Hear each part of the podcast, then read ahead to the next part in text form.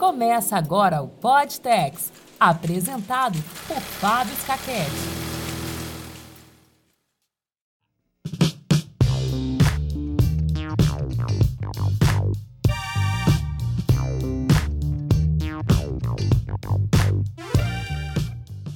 Começando mais um Podtex. Hoje eu estou recebendo aqui um amigo de longa data da engenharia têxtil, lá dos primórdios do, do, dos anos 2000.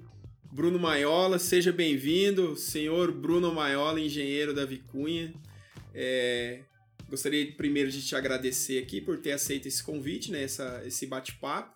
Se você pudesse apresentar um pouquinho e, e, falar mais ou menos aí da sua formação, o que, que você vem atuando hoje, e aí nós vamos aí desenrolando esse papo aí.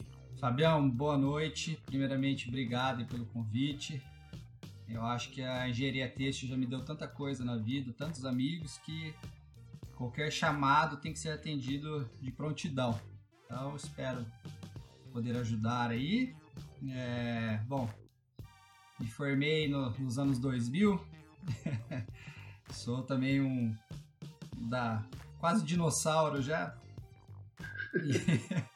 E, saí para o estágio obrigatório na época direto para Vicunha, né? Rodei as fábricas do, do interior de São Paulo, é, Itatiba, é, São Paulo capital, São Manuel, Americana, rodei bastante as fábricas da Vicunha.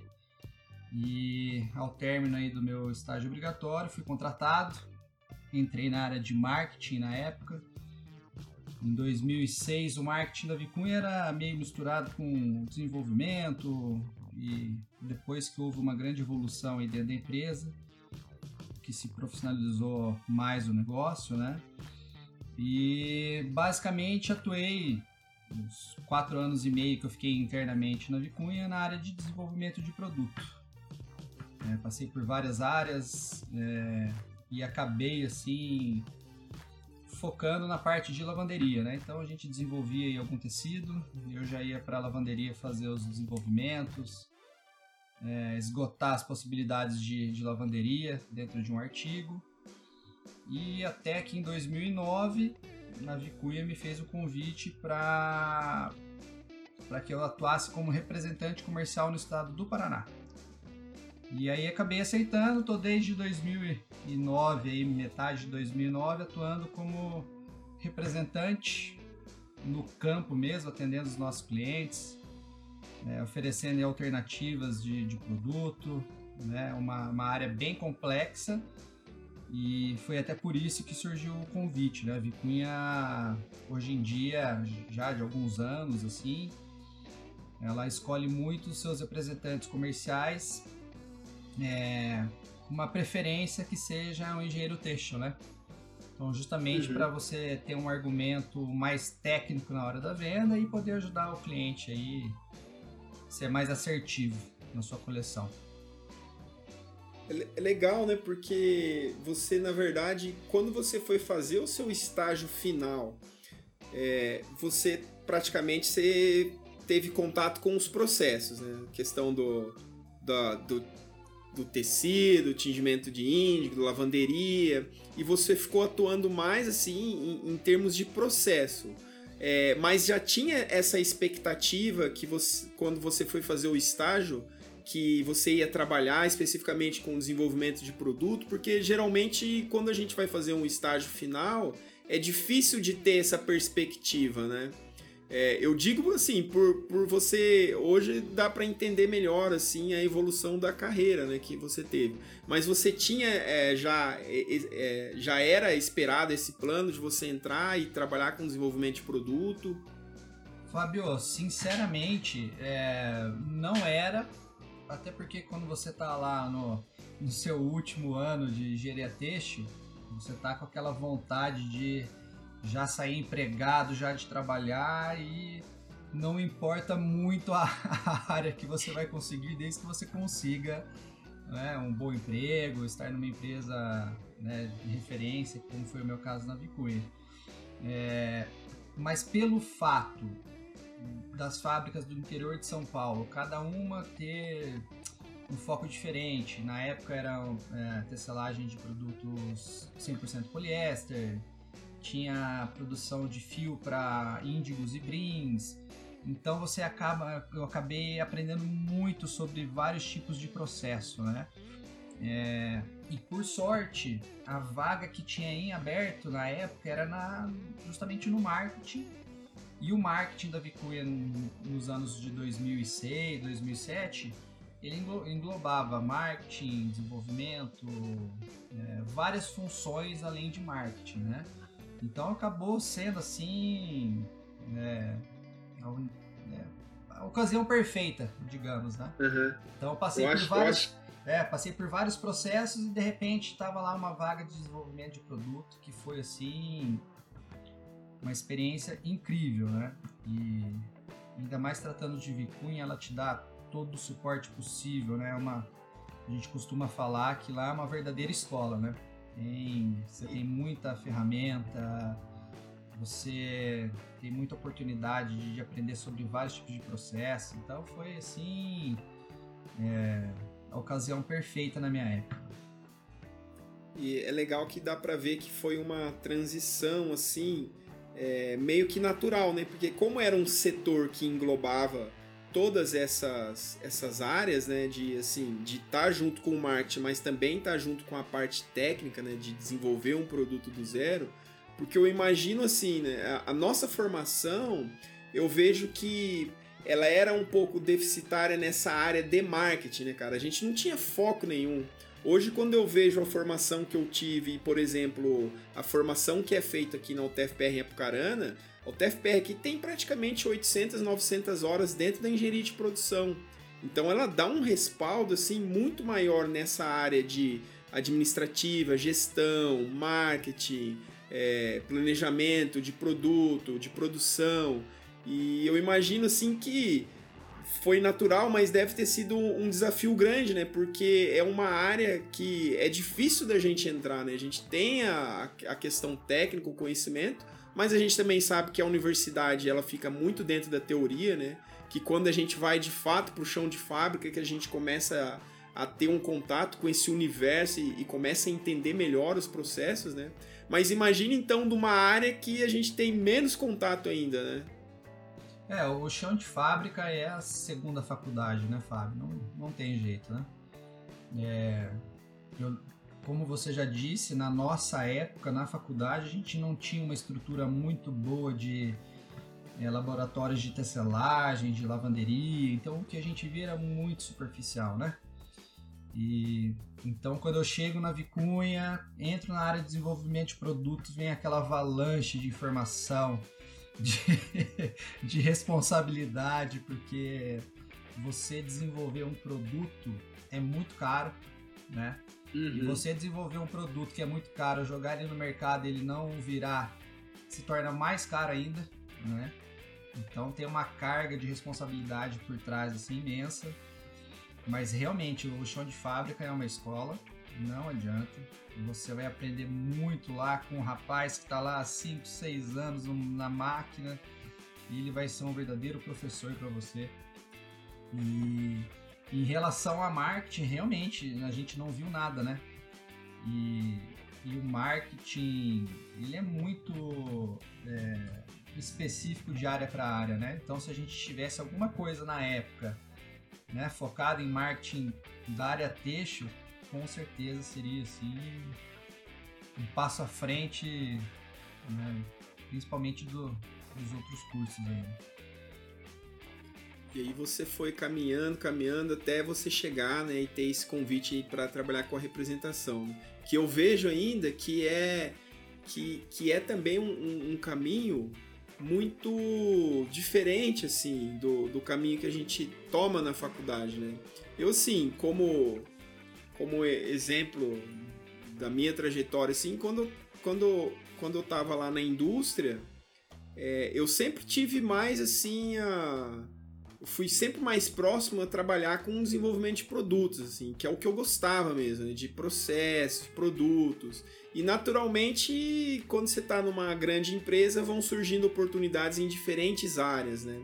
E para mim acabou que indo um pouco meio que para a área de gestão, né? De trabalhar dentro de um setor de, de gerenciamento, principalmente de pessoas, né, de responder por aquele processo e sair um pouco da parte técnica. Né?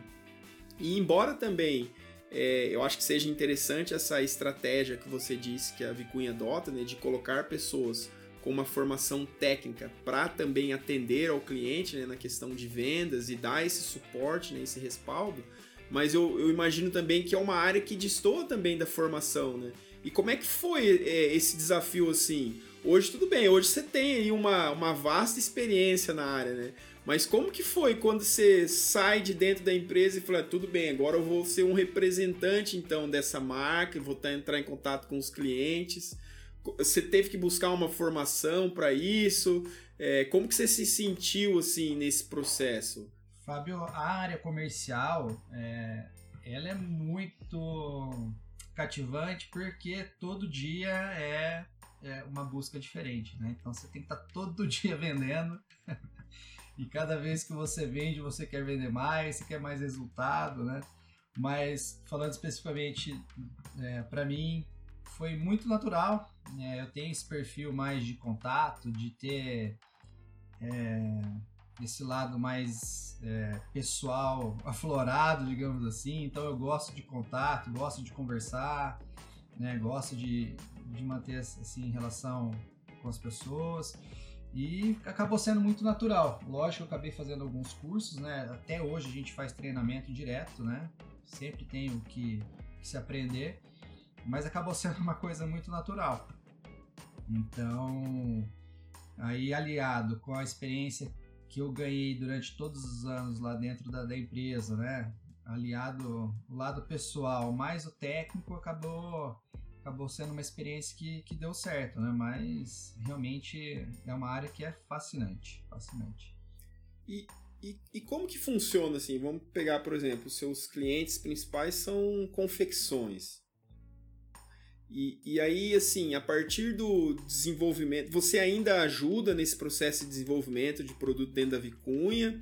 É, por exemplo, você traz demanda dos clientes para determinado tipo de tecido, é, ou até pegar a questão das tendências lá fora, do que, que vai ser lançado, e aí você leva isso para o cliente, através, faz teste, ou baseado já conhecendo esse perfil do cliente, o tipo de produto que ele produz, você já sabe mais ou menos quando tem as trocas de produtos, o que, que vai atender ele. Como que é esse processo?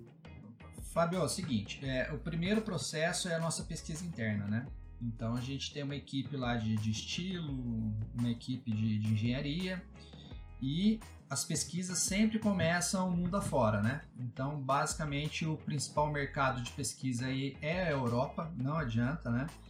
É, então, assim, ocorrem muitas feiras durante o, durante o ano, em que infelizmente agora estão suspensas, né, por tudo que a gente está passando. Mas, assim, o foco é a Europa, né? Então, a gente parte para lá, pesquisa, pesquisa rua, pesquisa feiras, pesquisa fornecedores, é, um, é assim, é um processo muito complexo, tá? É, a partir daí, começamos o desenvolvimento fabril, né? Existe uma série de, de testes e, e procedimentos que devem ser feitos, porque uma coisa é você desenvolver um tecido que você rodando ele 2, 3, 4 mil metros num tear e outra coisa é você rodar ele 50, 60 mil, né? Então é um processo muito complexo porque demanda muita informação, é, muita matéria-prima. Então fizemos a parte de tecelagem, vamos para a parte de lavanderia. Aí é mais um, mais uma etapa, né? Que você tem que ver como que o tecido vai reagir. Se for um índigo, é, as variações de, de, lavanderia que vai proporcionar. Se for um, um, um brim, como que vai ser a reação dele com tingimentos, né? Então, são várias etapas. Né? Depois de tudo isso, como que o tecido vai se comportar né, no, no nosso corpo aí? Então, tem que ser analisado é, stretch, conforto, toque, então tem muita coisa envolvida para você desenvolver um tecido. A partir do momento que está tudo aprovado, lançamos, colocamos na coleção. Aí a gente começa a apresentar tudo isso para o nosso cliente final, né? Então a gente já chega com uma pecinha confeccionada, é, o cliente já faz uma pilotagem lá de, de 5, 10 metros, começa a testar, começa a fazer, uh, colocar a sua cara na sua, na, na sua roupa, né? É, e aí também já tem mais uma série de testes de lavanderia, de confecção. Então, assim, é, quem é leigo não, não faz, é, não tem ideia de quantos processos são feitos para a gente transformar um, um rolo de tecido numa peça acabada. E, e, um processo desse de estar tá desenvolvendo todo esse trabalho com o cliente também, o lead time disso daí não é tão é, assim, a complexidade são alguns meses, né, para você ter um resultado final, que daí esse resultado possa impactar numa venda, né? Olha, Fábio, alguns meses e dependendo de algumas marcas, alguns anos. Caramba! E eu tenho, por exemplo, eu atendo uma marca que ela trabalha com quatro anos à frente. Caramba, cara, isso é, é, é muito planejamento o negócio. É muito planejamento. É muito planejamento. Envolve muita viagem, muita pesquisa. Então, assim, vai muito de perfil né, de cliente, né? Hoje, com a internet, é, tudo é muito rápido, né? Às vezes eu lanço alguma coisa na Europa, é, lança um produto na Europa que tá lá pra gente colocar numa coleção um ano para frente e de repente em meia hora já tá aqui no Brasil. Caramba. então, e o brasileiro tem uma capacidade sem igual, né, de, de reproduzir, de se virar e de fazer uma coisa é, mais caseira dar certo também, né? Então vai muito de perfil de, de marca para marca. Mas temos aí coleção de seis meses para frente até quatro anos. Então, é, eu, eu, vejo assim que é, essas grandes marcas, assim, grandes grupos, acaba que sendo uma relação de longo prazo, né? É, Para esse tipo de cliente, eu, eu creio então que, claro que a questão do custo, o preço do produto sempre vai ser importante, né? Mas para esse tipo de relação não é simplesmente o preço, né? Porque é, a gente tem hoje uma enxurrada de tecidos aí, né? Mas eu, eu acredito que deva ter alguns clientes que eles vão prezar por esse tipo de relação, por esse tipo de desenvolvimento, né? Porque ele vai ter todo um respaldo, um suporte por trás também, né? Para fazer essa engrenagem continuar rodando, né? Ó, oh, Fábio, como a gente costuma dizer, né? Tem mercado para todo mundo, né? Então tem marca que foca em preço, tem marca que foca em preço e produto, tem marca que só foca em produto. Então vai, né, tem, tem mercado para todo mundo. Especificamente a Vicunha. É, a Vicunha, o foco principal é moda e qualidade, não adianta. Né? Então a gente, quando a gente vê um tecidinho lá, uma amostrinha de 10 por 10 no book, tem muita coisa por trás, né? Tem toda uma uhum. área de desenvolvimento de produto, tem uma área de pesquisa, tem uma área de assistência técnica, que são poucas empresas que têm, que te dá suporte antes da produção, depois da produção. É, tem um showroom com umas 6 mil peças lá dentro para você comprar um tecido e já olhar tudo que ele pode te proporcionar, né?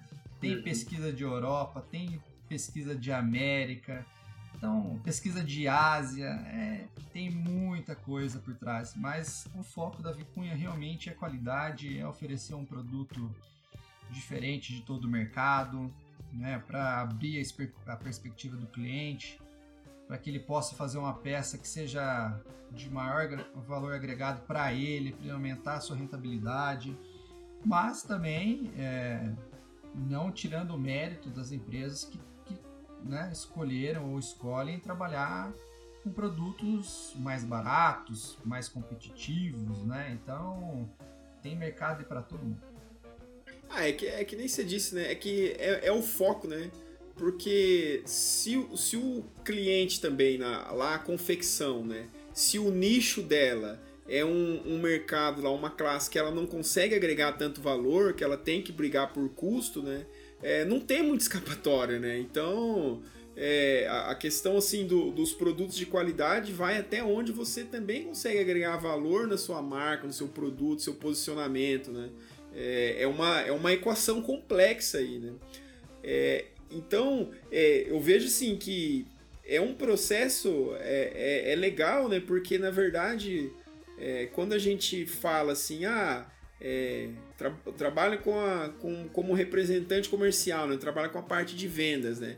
Mas esmiuçando um pouco mais a fundo, é uma função muito técnica, né? Dentro da, do posicionamento da empresa hoje, você acaba vendo assim que é um, um posicionamento extremamente técnico, né? Na verdade, é, é todo um trabalho técnico para lá na frente fechar um acordo comercial, né? O negócio é, é muito mais detalhe, né, do, do que simplesmente vender algo, né? Principalmente na nossa área, né, Fábio? Porque assim, lógico, você vai informar o preço de um produto para o cliente.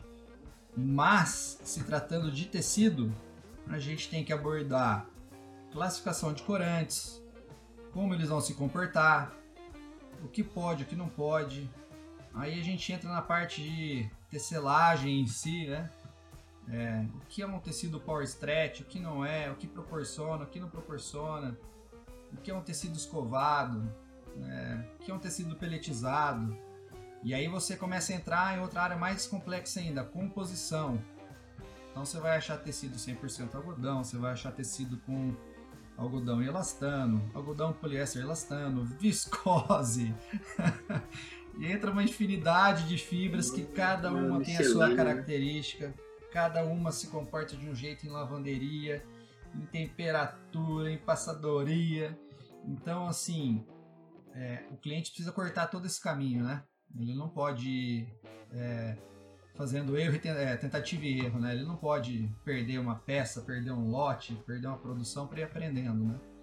Então aí que entra o papel do engenheiro têxtil como representante, né? Você dá todo esse suporte técnico para que o cliente consiga um maior rendimento ali, sem problemas de, né, de, de processos em si. Então, por isso que hoje, é, grande parte dos representantes da Vicunha são engenheiros têxteis. Né? Não desmerecendo quem não seja, não tem nada a ver com isso. Ah, não, acho que é uma, é uma posição estratégica da empresa, né? Existem muitos vendedores que não, representantes que não têm formação na engenharia, mas que dão uma aula se você precisar de, sobre o tecido, né? Então, é, é importante. Você... Sim você poder ajudar o cliente nessa parte técnica realmente não tem preço. Aqui, aqui assim, é, como você disse, né, não é desmerecer, né, a, mas é, aqui é aquele negócio de puxar a brasa para nossa sardinha, né? Como a gente é engenheiro texto, a gente vai falar bem do engenheiro texto fazendo qualquer coisa, né? Mas, mas é, é que nem a gente fala, né? Por, quando você cai na, no, no chão de fábrica, ah, você vai trabalhar lá num filatório. E aí tem aquela senhorinha lá que faz 20 anos que, que, que cuida, que aquele é o filatório é dela. Cara, ela, ela, ela conhece só pelo barulhinho do fuso, ela já sabe que aquele fuso ali tá dando torção a menos no fio. Então, assim, é, é conhecimento técnico, né, que é importante acima de tudo, né? Agora sim, você tem passado um, um bom tempo aí nessa, nessa estrada aí. E o que, o que, que tem mudado, assim, o que, que você tem sentido é, em relação a, a, esse atual cenário que a gente está passando, né? Eu acho que no final do ano passado teve um, um problema de muito de falta de matéria-prima, né? Em, nas fábricas em gerais, né? Mas o que, que você tem sentido, assim, como que tem sido o, o impacto dessa, dessa crise, né? Claro que assim, a gente não vai entrar no mérito aqui da, da questão humanitária, né? Da, da questão da pandemia, né? mas tentar fazer um recorte para entender a nível de, de mercado, né? O que está acontecendo, né? Quais são as, é, os impactos, né? Por assim dizer, na nossa área. É, vamos, vamos voltar um pouco no tempo aí. Março do ano passado, pandemia, novidade para todo mundo. Vai demorar para chegar aqui, não vai chegar e de repente chega e muda tudo que a gente já viu, já conheceu. E falando especificamente das indústrias e da indústria têxtil, é, entramos em lockdown, fecha tudo, né? Aquela, aquele desespero, ninguém sabendo o que ia acontecer, para onde que ia, para onde que não ia. E nessa a gente acabou ficando aí praticamente quatro meses sem produzir nada, né? Foram dois meses sem produzir nada e depois chegamos ali em maio e junho, voltamos a produzir ali 20% da, da produção, 30%. E até que o segundo semestre aconteceu a loucura que aconteceu, né? De falta de matéria-prima, explosão de preços, né? E aí a gente pode colocar muita coisa nessa balança aí, né? Que fez tudo isso acontecer, né? Então aconteceu aí um desabastecimento de, de matéria, né? De, de produto final, né? Então muita gente ficou sem estoque. É... De repente o consumo que caiu a zero volta no ritmo acelerado, então a gente costuma falar que foi um gráfico V, né? Então o consumo despencou uhum. e depois já subiu absurdamente. E acabou pegando todo mundo despreparado, né? Pegou todo mundo despreparado, é, sem matéria-prima, aí foi aquela corrida é, para garantir matéria-prima, para garantir preço, né? Então é, aí o que a gente pode analisar como retomada né, foi que governos do mundo inteiro né, jorraram dinheiro na, nas suas economias né, para fazer estimular o consumo, é, até mesmo ajudar aí muitas famílias que ficaram desempregadas, então assim, N fatores, né? Então a gente passou aí o segundo semestre, estamos passando até agora, né, um período bem complicado, né? Porque é, realmente está faltando matéria-prima no, no, mercado. É, hoje, o que, que, a gente pode analisar no cenário hoje, né? A gente continua assim, é, não, não digo faltando matéria-prima, mas está tudo muito justo, né? Os preços realmente dispararam. Se você uhum. pegar, vamos falar do algodão, né? O algodão subiu 70% de um ano para cá. E aí, para piorar a situação, o dólar também subiu mais 40%, 50%.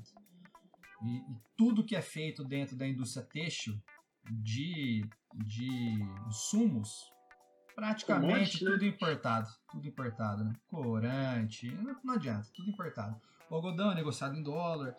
Então, realmente, assim, mudou o patamar é, do, do preço do tecido, né? Consequentemente, vamos falar aí de uma calça, né? Então vamos supor que, que a gente costumava ver assim, ah, R$ 39,90, já foi para R$ 49,90. Não tem mais milagre, né? Então, quem sente mais isso? É sempre a população com menor renda, né? Infelizmente. Não, sim, não sim. tem jeito, né? É... O que, que a gente pode prever aí de cenário para o próximo ano? Imprevisível. Mas é, né, cara? Porque às vezes a gente tá com uma visão um pouco mais otimista, no dia seguinte já toma uma, uma paulada, né? Você já vê que não, não, não dá para prever, né?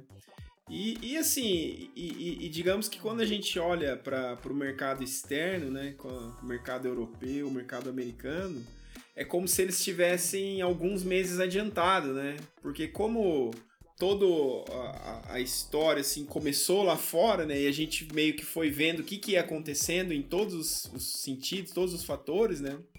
Então a, a gente vê que é muito assim.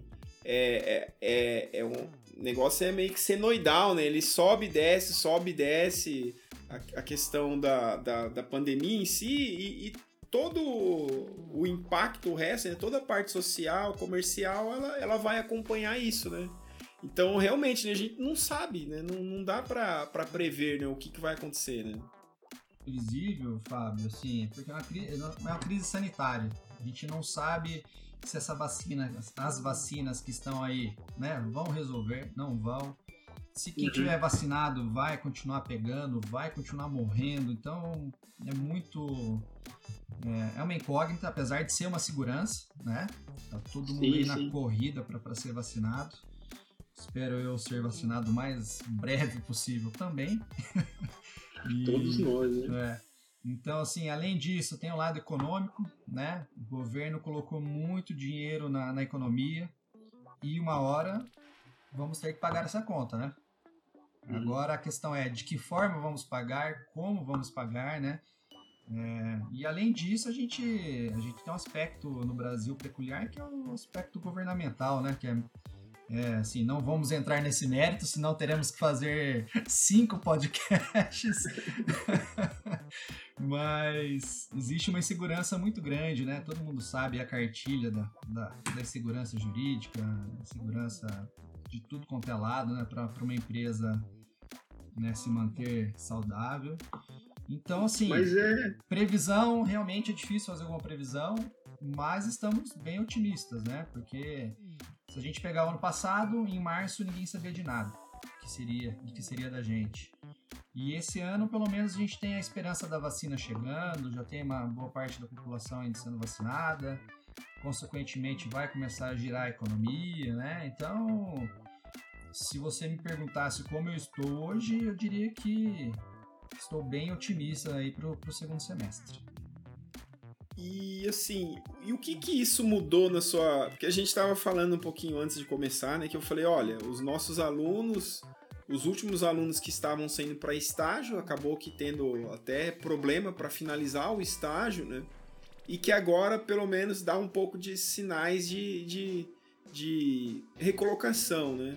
É, mas assim, a gente estava falando em termos de rotina, né? O como, o como que mudou a nossa rotina aqui, a questão das aulas, fazer todo um processo à distância, embora nós ainda tenhamos alguns projetos, alguma coisa rodando em laboratório, é, é, é, muito mais difícil, é muito mais limitado, né? Porque tem toda a questão dos protocolos que precisam ser seguidos. Alguns projetos não podem parar, né? Então a gente tem que é, ir se adaptando a esses protocolos.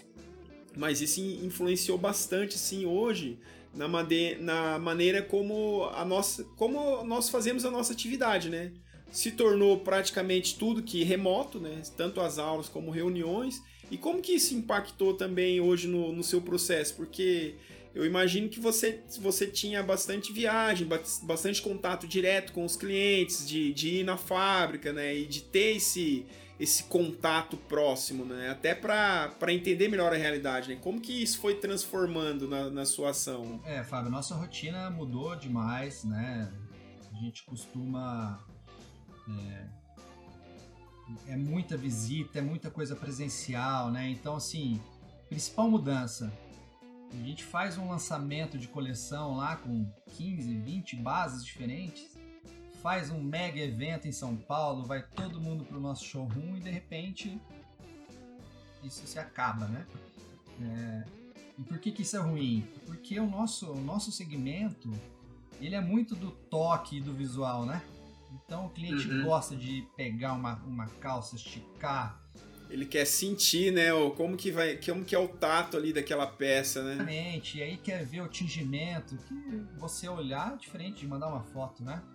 Então é esse, esse foi o principal impacto, sabe? A gente não conseguir fazer um lançamento de coleção no nosso showroom, que é referência, é uma coisa que o mercado inteiro espera para estar tá lá no nosso showroom. É, consequentemente, é, tivemos que diminuir o número de lançamentos por coleção. Então, se a gente lançava lá 20, 30 bases, lançamos 4, 5, né? Porque, primeiro, você não consegue fazer um lançamento para todo mundo né, usufruir disso. Não consegue é, fazer o pessoal sair da, né, da sua zona de conforto e fazer pesquisa, né? Então já mudou que a gente lançou menos bases. Já começou por aí.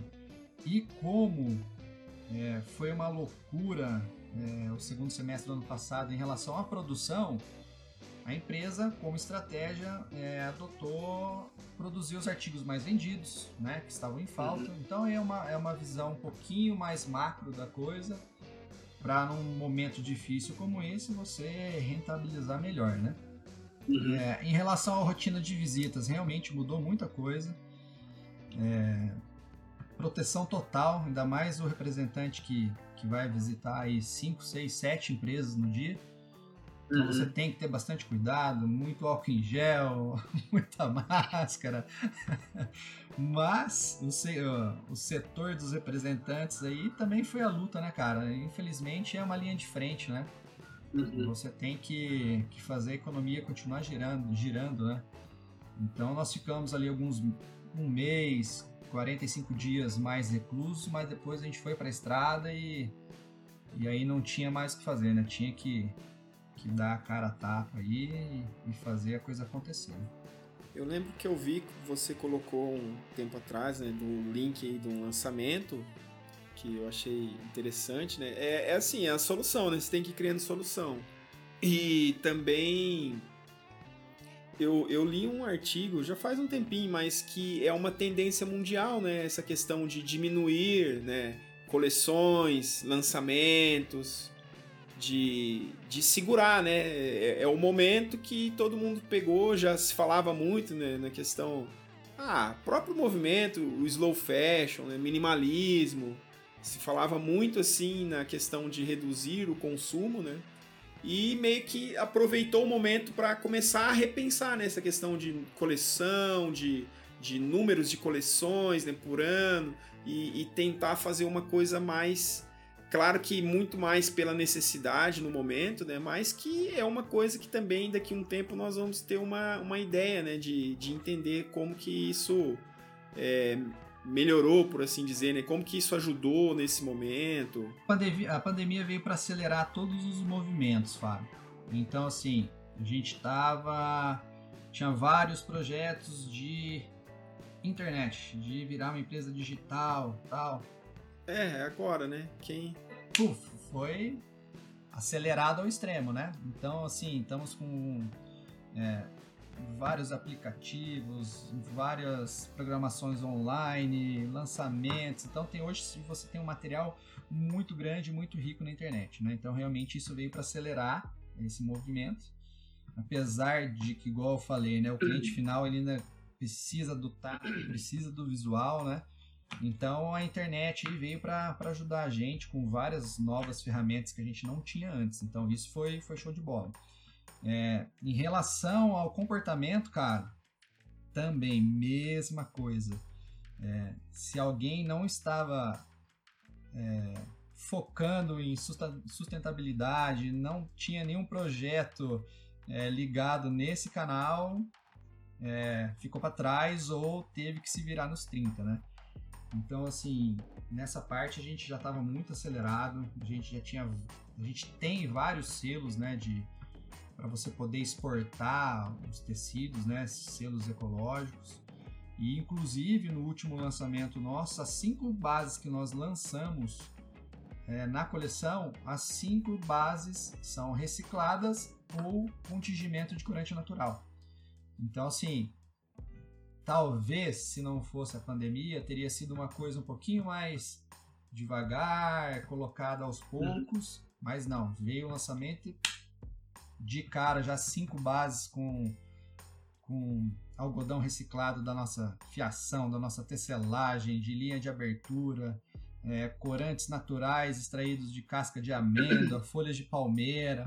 Então, realmente, é, a pandemia acelerou muitos projetos aí de não só das tecelagens, né, mas das marcas também, né? Hoje, se a gente tinha ali 5% dos clientes no, no online, hoje a gente tem 95% né? Então, realmente a, a moda brasileira tá toda digital hoje em dia. Né?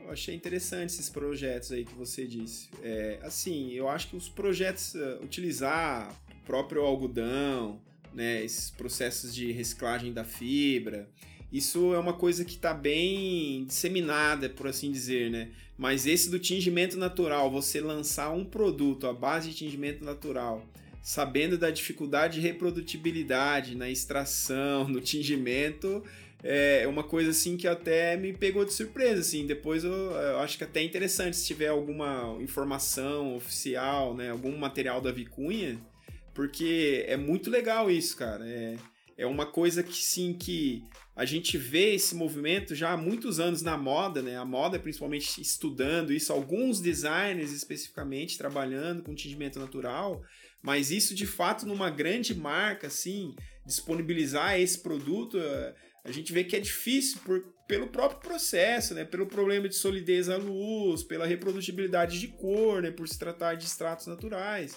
Muito bacana saber desse projeto aí. E assim, só veio para solidificar a posição da Vicunha em relação à parte de ser sustentável, né? Porque uma coisa é você ser e outra coisa é você mostrar que é, né? Existe uma diferença é. bem grande aí, né? Então tem muita empresa que, que fala que, que é sustentável, que tem é, movimentos sustentáveis e não, não, não passa muito de marketing, né? E aí quando a gente vê a Vicunha é, lançando essas bases, vem muita coisa para trás, né? Então vem assim, você reutilizar 100% da sua água, você é, a gente é zero emissão de, de, de, gases, então a gente recicla todos os nossos gases, sabe? A gente usa casca do caju, castanha do caju para as nossas caldeiras para gerar calor. Então existe assim uma série, uma série, uma série de, de procedimentos que realmente nos tornam uma empresa bem, bem sustentável.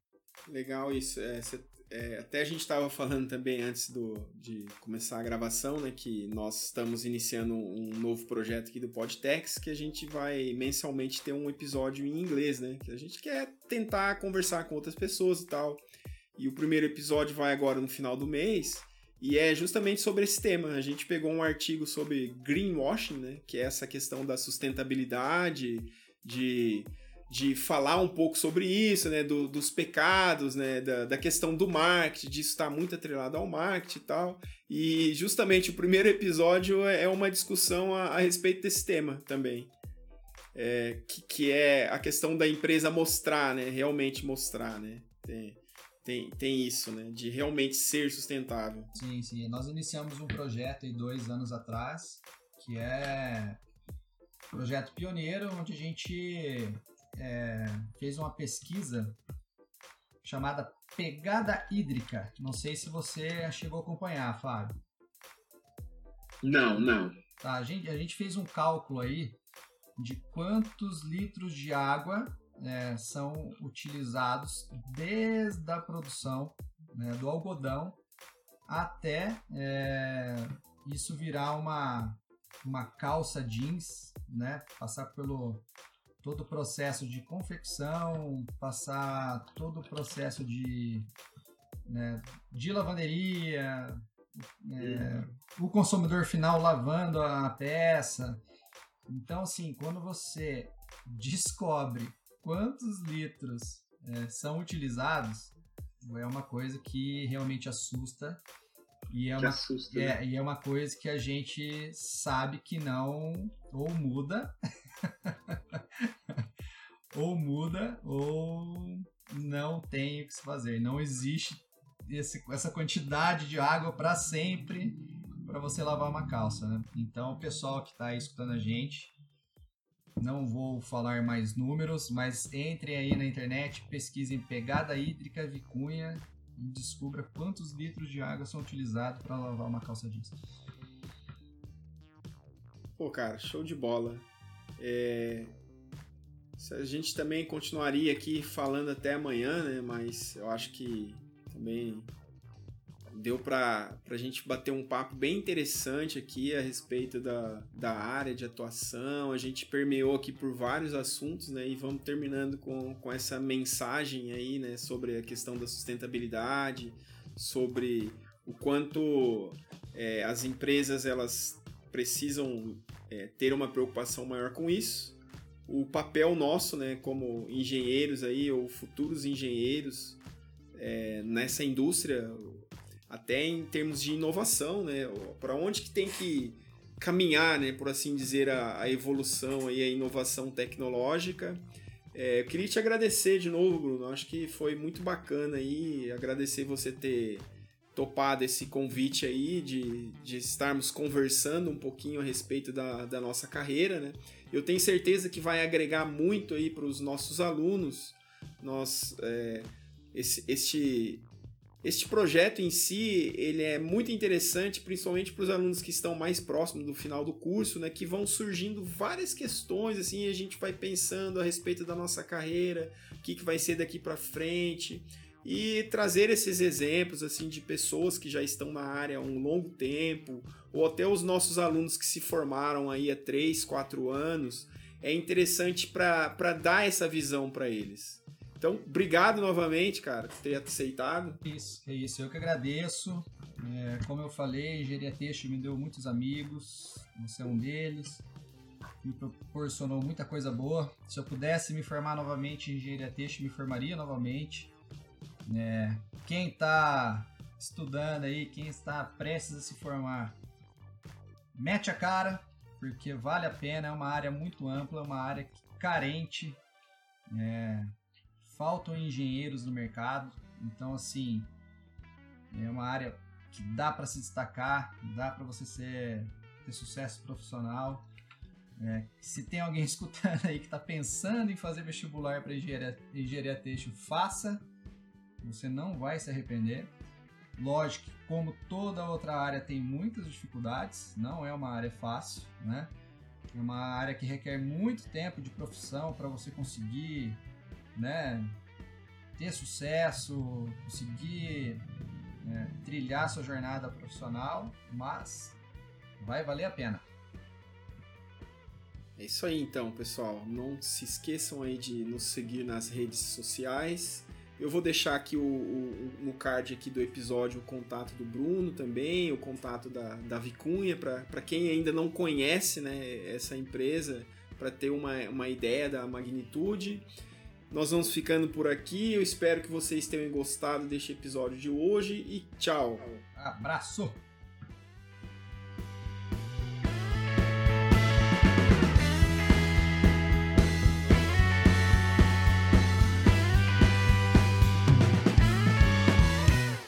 O Mundo é Têxtil.